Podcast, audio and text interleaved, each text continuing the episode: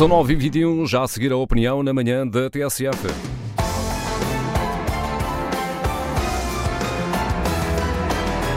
Hoje assinada por Raquel Vaz Pinto, que nos vem falar de três líderes políticos, três exemplos no contexto da guerra que estamos a viver. Bom dia, Raquel. Bom dia, César. Bom dia, caros ouvintes. Ao longo destes últimos dias, temos assistido, com surpresa, e eu diria uma boa surpresa, à articulação de respostas por parte de líderes políticos, de empresas e de cidadãos face à invasão russa da Ucrânia. Em matéria de liderança política e sem ter em consideração o presidente ucraniano Zelensky, cuja coragem, cuja fibra parecem quase extraterrestres, gostaria de destacar três exemplos.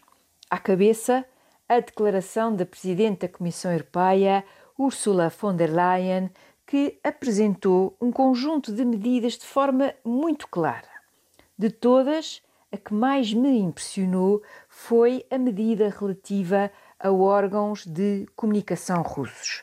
Nas suas palavras, numa decisão sem precedentes, vamos banir da União Europeia a máquina de comunicação social do Kremlin a Russia Today e a Sputnik, que são do Estado russo, bem como as suas subsidiárias, não mais poderão espalhar as suas mentiras para justificar a guerra de Putin e para semear a discórdia na nossa União, e neste sentido estamos a desenvolver ferramentas para banir desinformação tóxica e prejudicial na Europa.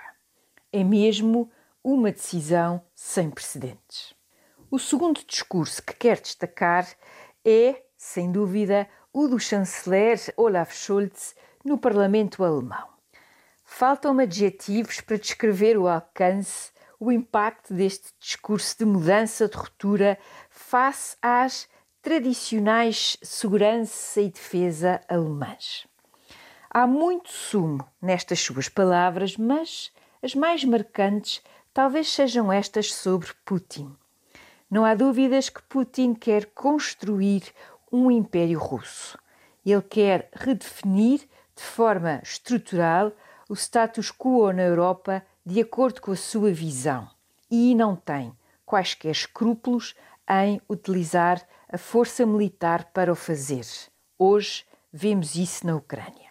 E mais à frente, no seu discurso, Olaf Scholz apresenta a sua visão do que devem ser as Forças Armadas alemãs.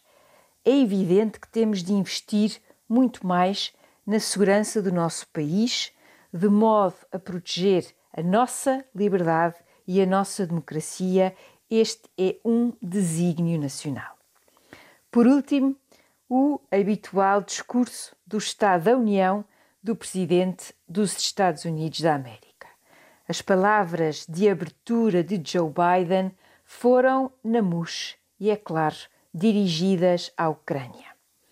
O presidente norte-americano destacou o triunfo sobre a tirania e como, ao longo da nossa história, aprendemos a lição de que quando ditadores não pagam um preço pela agressão, acabam por causar um caos ainda maior. Só as próximas semanas, os próximos meses dirão se todas estas palavras inspiradoras terão o sucesso e o impacto pretendido. Da minha parte, espero bem que sim.